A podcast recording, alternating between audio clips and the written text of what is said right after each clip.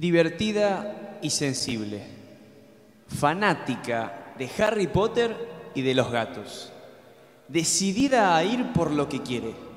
Escuchemos a Julieta Gena.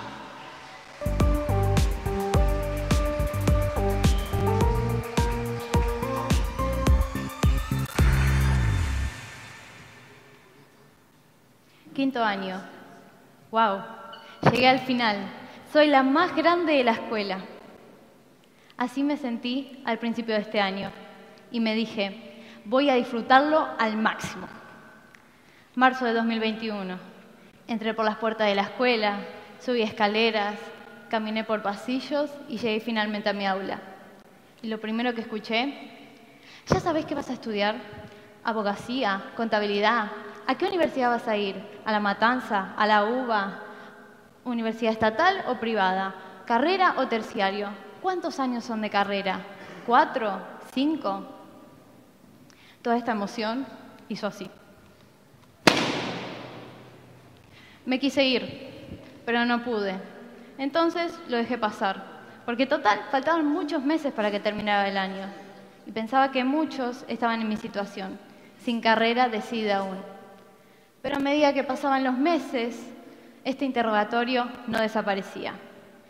Y si para ese entonces todavía no sabías, agarrate Catalina, todos preguntándote cómo era posible que no supieras si faltaba tan poco tiempo. Incluso entre nuestros mismos compañeros empezó a surgir ese interés por lo que había elegido el otro. Charla en la que te sumabas, charla en la que hablaban de la universidad. ¿Y yo?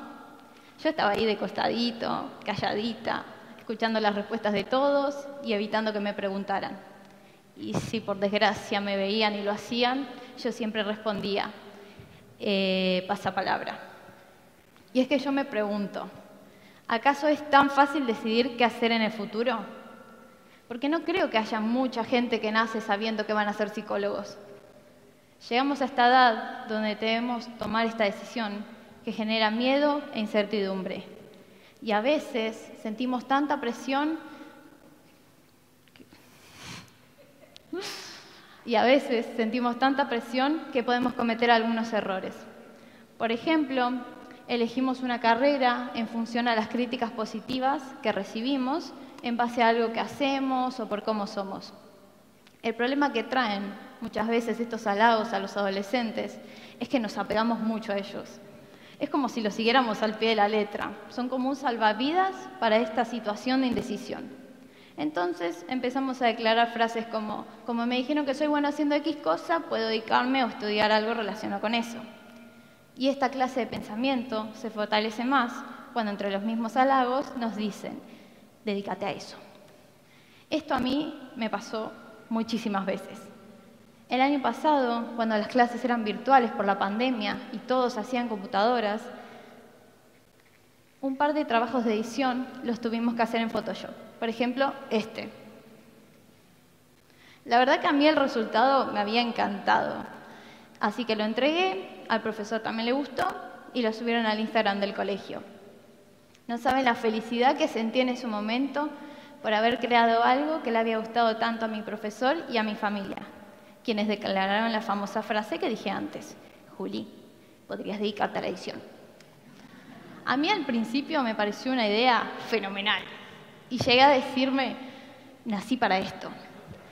Pero después que tuve que hacer otros trabajos donde debías tener paciencia y ganas para realizarlos, empecé a considerar que la edición no era lo mío.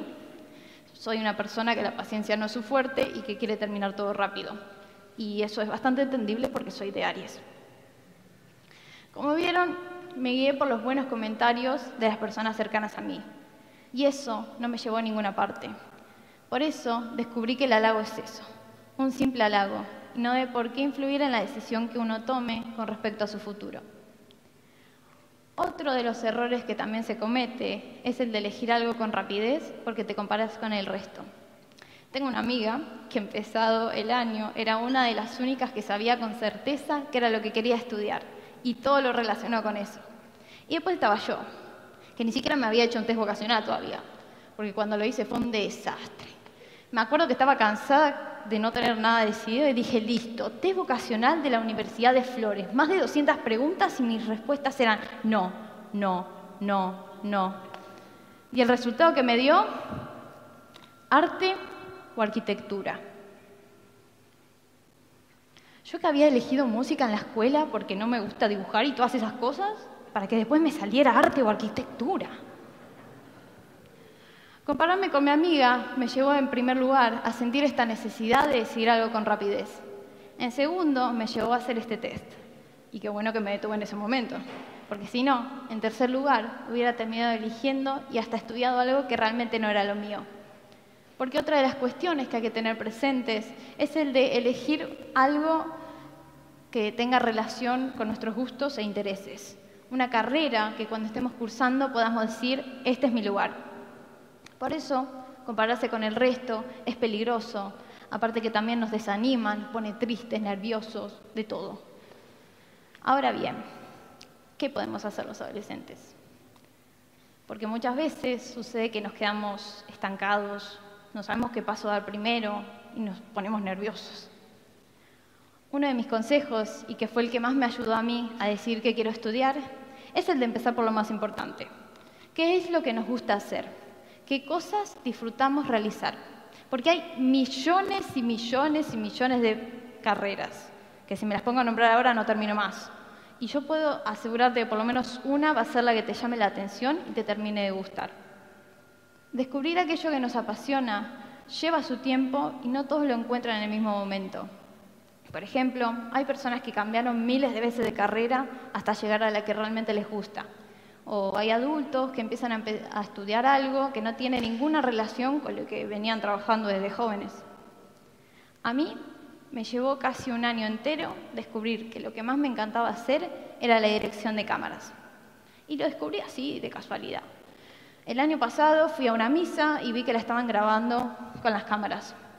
Me sentí interesada, pregunté si podía participar y a la semana me encontraba yendo yo a filmar las misas. Seguí durante mucho tiempo, hasta el día de hoy lo sigo haciendo, y empecé también a filmar otros eventos importantes, como Pascua, Navidad, las comuniones de este año.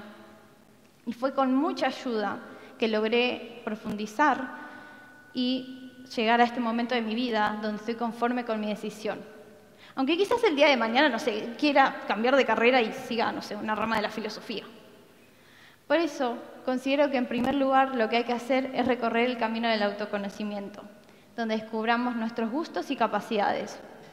Luego, buscar opciones relacionadas de carreras, donde podemos pedir ayuda a nuestros familiares y donde debemos ser activos, porque las respuestas no van a caernos del cielo. Y en último lugar, y no menos importante, permitirse dudar e incluso equivocarse en la decisión tomada. Porque nosotros somos el GPS de nuestra vida Primero decidimos a dónde ir y si en algún momento nos damos cuenta que ese lugar no es el que queremos, podemos poner stop y tomar otro rumbo. Por eso, lo que busco y planteo es un futuro sin apuros, donde tengamos toda una vida y tiempo de sobra para encontrarnos, porque no hay edad cuando se trata de descubrir lo que a uno realmente lo apasiona. Muchas gracias.